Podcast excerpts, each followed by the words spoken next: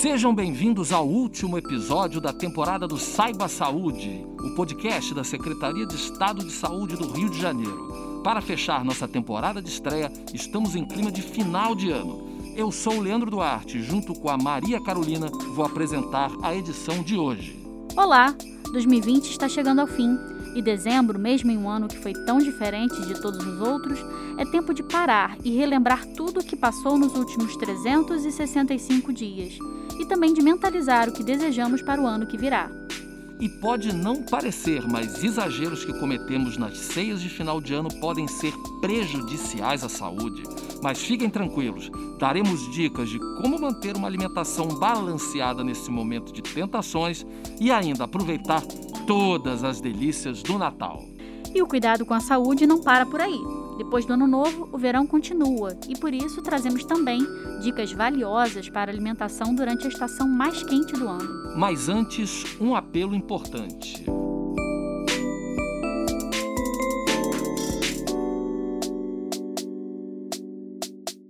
Nessa época do ano, por conta das férias e comemorações, menos pessoas lembram de doar sangue, o que provoca a queda nos estoques dos hemocentros em todo o país. Em um ano marcado pela pandemia de Covid-19, o cenário fica ainda mais dramático.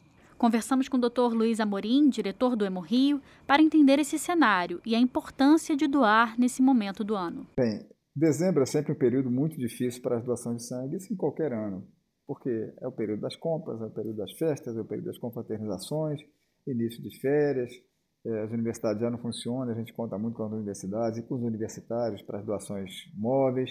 Então é sempre uma época difícil. Fora que faz calor, e chove, tem chuva forte, tudo isso atrapalha demais a doação. É possível dizer que a pandemia contribuiu para essa queda? Esse ano foi muito pior por causa da pandemia. Então a doação de sangue já apresentou uma queda que felizmente no Rio de Janeiro não foi muito significativa, foi uma queda de 4%, mas em outros lugares do Brasil chegou a 20%, 30%, em alguns estados até 40%. Então isso complicou muito a situação. Mas está muito difícil pelo seguinte: nós estamos com muitos pacientes com Covid internados, muitos desses pacientes precisam de sangue, e além disso, todas aquelas cirurgias, todos aqueles procedimentos que ficaram represados durante a pandemia, porque as pessoas estavam evitando ir ao hospital, chega um ponto que não dá mais para segurar, as pessoas têm que ir. Então tudo isso faz com que a demanda de sangue tenha crescido muito e a gente está com muito receio de, no mês de dezembro, as doações caiam de forma significativa e a gente tem dificuldade de atender a demanda, tem dificuldade de distribuir sangue para os hospitais na quantidade que eles precisam. Quais são os critérios para realizar o ato solidário de doar sangue? Bem, qualquer pessoa em boa situação de saúde, que tenha entre 18 e 69 anos de idade e que esteja de posse de um documento de identidade com foto, é um doador de sangue em potencial. Bem, mas as pessoas podem perguntar o que significa estar em boas condições de saúde nosso site, que é o hemorrio.rj.gov.br, tem lá detalhadamente as situações que as pessoas podem e não podem doar sangue. Se eu tomo remédio X, eu posso doar? Está lá escrito. Eu tomo remédio Y, eu tenho a doença tal. Tudo isso está lá no nosso site. Se ainda assim a pessoa tiver dúvida, ou se preferir, pode ligar para o 0800, que é o 0800 282 0708 e tirar suas dúvidas né, falando com, com os nossos médicos. A doação de sangue é um procedimento bem rápido e seguro, mas também por conta da pandemia, muitas pessoas se sentem inseguras com o deslocamento. Será que existe alguma maneira para agilizar esse processo e reduzir o tempo de permanência fora de casa? O que a gente sugere muito, mas muito mesmo, que quem estiver interessado, quem quiser doação, quem estiver considerando essa possibilidade, que vai certamente salvar muitas vidas, que agende a sua doação, que ligue também para o 0800 282 0708, que vá nas redes sociais do Hemorrio, que é o arroba Hemorrio, e faça a sua doação com hora marcada, ou seja, agende dia e hora para doar. Isso faz com que a, a, permanência da pessoa aqui seja muito mais rápida, ela vai ficar muito menos tempo fora de casa, vai poder cumprir a quarentena, se ela estiver cumprindo a quarentena, é, com um tempo mínimo, a permanência muito pequena fora de casa. Ainda existem muitas dúvidas em relação ao coronavírus. Quem teve Covid pode doar sangue? Quem teve Covid há menos de 30 dias, ou se quem for curado há menos de 30 dias não pode doar. Se já faz mais de 30 dias, pode doar. E é claro, se tiver com sintomas gripais, febre, coriza, tosse, também não pode doar. E, na verdade, quem está com esses sintomas né, precisa ficar de, em quarentena. Conforme o fim do ano aumenta a necessidade de doadores de sangue, os hemocentros contam com a solidariedade da população. Então, fica o apelo: doe sangue. A sua atitude pode salvar a vida de muitas pessoas. O Hemorrio funciona das 7 da manhã às 6 da tarde todos os dias do ano, exceto no dia 1 de janeiro.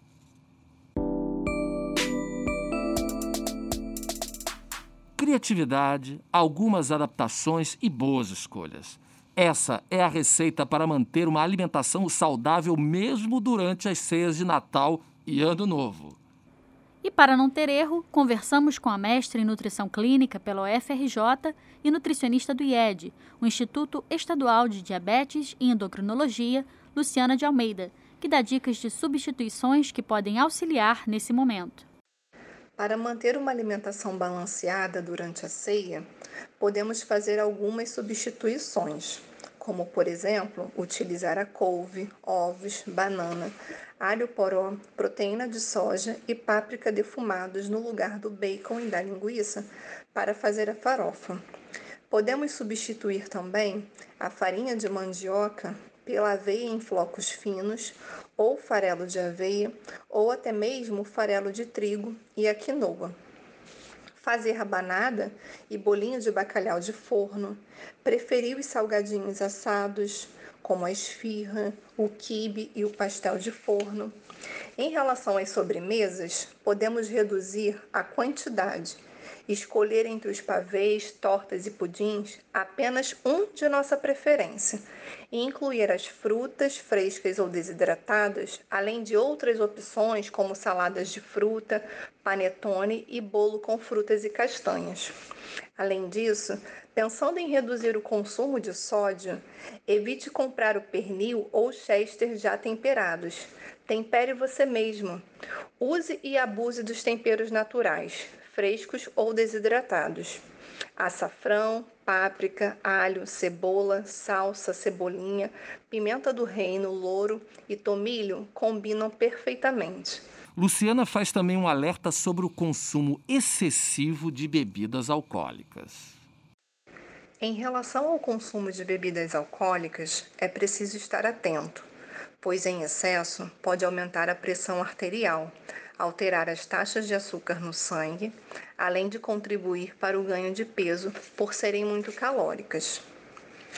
Fique atento: o limite de consumo é diário e não cumulativo, sendo uma dose ao dia para as mulheres, o que equivale a uma lata de 350 ml de cerveja ou 150 ml de vinho, e duas doses ao dia para os homens, o equivalente a duas latas de cerveja de 350 ml ou 300 ml de vinho.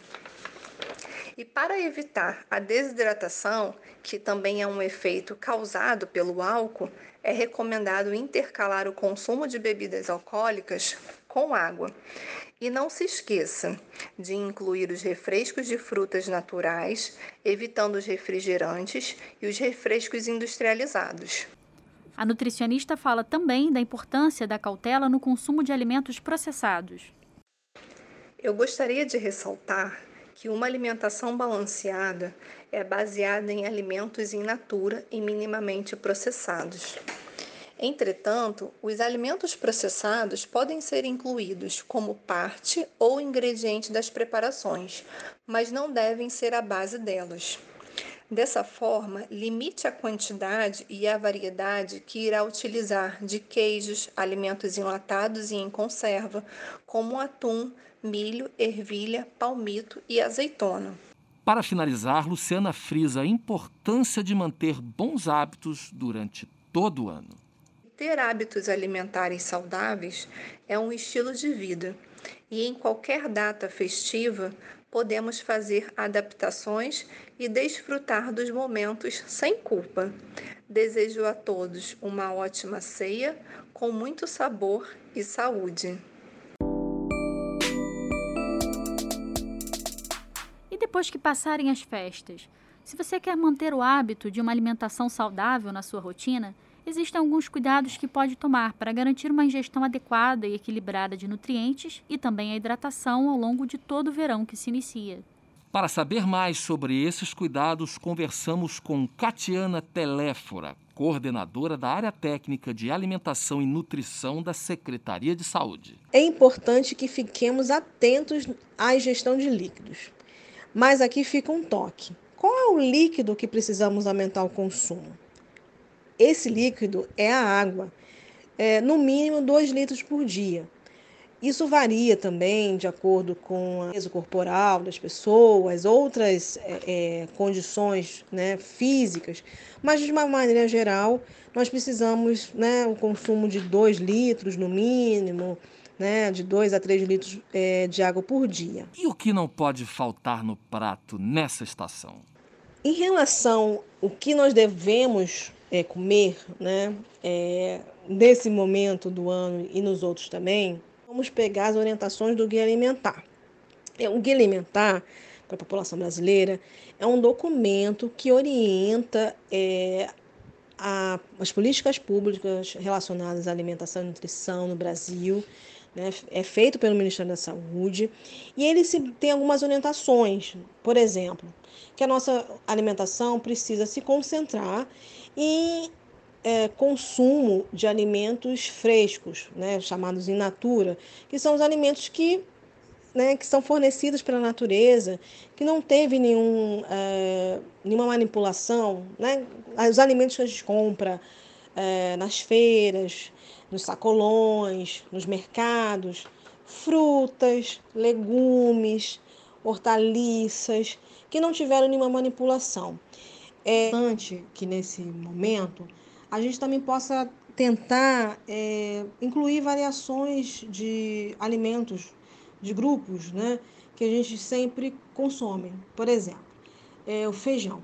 É, a base da alimentação do brasileiro é feita com arroz e feijão, né? Arroz um cereal e a, o feijão uma leguminosa. Só que, de uma forma geral, nós consumimos esses alimentos de forma quente. No verão, né, é interessante que a gente possa tentar variar isso. Né? Existem é, preparações que envolvem arroz que podem ser é, consumidos é, de forma de salada ou frios. E o feijão, então, ele, tem uma, ele é mais potencial para isso até do que o próprio arroz. Então, existe uma variedade de, assim como o arroz, mas uma variedade de, de, de feijões ou então de próprias leguminosas. Então, o feijão fradinho, por exemplo, é muito consumido em salada. O que é importante evitar na alimentação nesse período? No verão e em todas as outras estações, são os alimentos chamados ultraprocessados, conforme a nomenclatura do Guia Alimentar da população brasileira. Esses alimentos são aqueles que têm quantidades mínimas é, dos componentes naturais dos alimentos e que possuem vários ingredientes que não encontramos livremente na natureza ou então que tem vários códigos, de uma forma geral, encontrado em alimentos é, industrializados. É, esses alimentos também, de uma forma geral, são os alimentos que possuem é, altas concentrações de açúcar, de sódio, né, que é o sal, e de gordura. E para as crianças? Não existem muitas diferenças em relação à alimentação uh, de adultos e crianças em relação à recomendação. Então, a recomendação é que as crianças é, consumam alimentos in natura e minimamente processados. É, da mesma forma que os adultos. Então, a gente sempre orienta que a comida, se a família consome uma, uma alimentação que tem esse padrão, a, a criança também tem total possibilidade de também consumir, lógico, dependendo da faixa etária dela, né?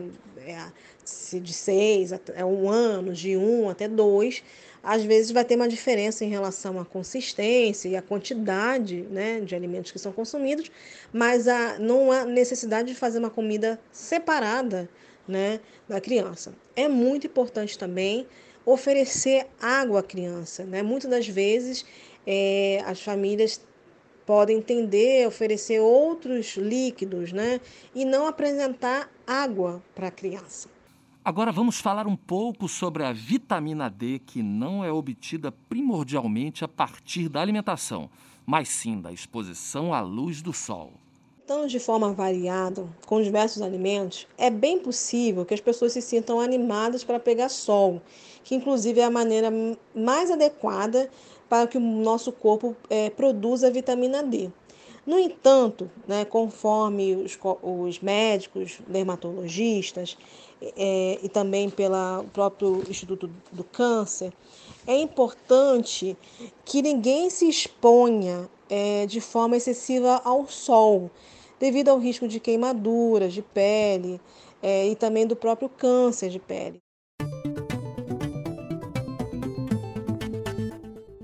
Para fechar, vamos ao nosso giro de notícias com novidades sobre a saúde no estado do Rio de Janeiro. Estudos demonstram que os comerciantes ambulantes de alimentos precisam tomar cuidados especiais para evitar o risco de contaminação sanitária. Por isso, a Secretaria de Estado de Saúde do Rio de Janeiro elaborou um manual informativo para as atividades de comércio de rua praticadas por ambulantes no contexto da pandemia.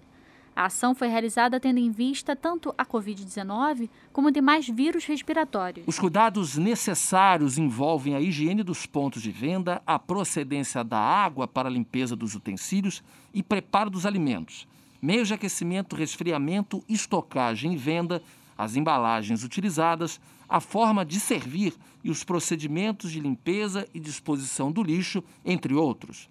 O material pode ser conferido no site da Secretaria saude.rj.gov.br.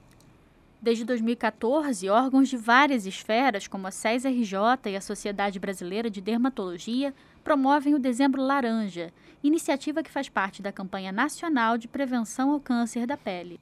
O câncer da pele é o tipo mais incidente da doença no Brasil, com cerca de 180 mil novos casos ao ano. No estado do Rio, são estimados mais de 21 mil novos casos de câncer de pele não melanoma por ano até 2022. A boa notícia é que, quando é descoberto no início, o câncer de pele tem mais de 90% de chances de cura. Em 2020, a campanha Dezembro Laranja destaca que a exposição solar na infância é capaz de influenciar tanto no envelhecimento precoce quanto no desenvolvimento do câncer de pele. Por isso, é importante que as crianças tenham consciência, desde cedo, da importância de cuidar da pele, usando bonés ou chapéus, evitando a exposição solar entre 9 e 15 horas e utilizando filtro solar com fator de proteção solar igual ou superior a 30, reaplicado a cada duas horas ou sempre que houver contato com a água. Estamos chegando ao fim de mais uma edição e também desta temporada do Saiba Saúde. Agradecemos à Rádio Roquete Pinto pela parceria e suporte nas gravações. Todos os nossos episódios estão disponíveis nas principais plataformas de streaming. Então, não deixe de conferir se você perdeu algum. Fique de olho também nas nossas redes sociais para ficar por dentro de todas as novidades sobre saúde no Rio de Janeiro arroba SaúdeGovRJ no Facebook, Instagram, Twitter e YouTube. Desejamos a todos um Feliz Natal e um 2021 de paz e realizações. E agradecemos pela audiência. Até o ano que vem!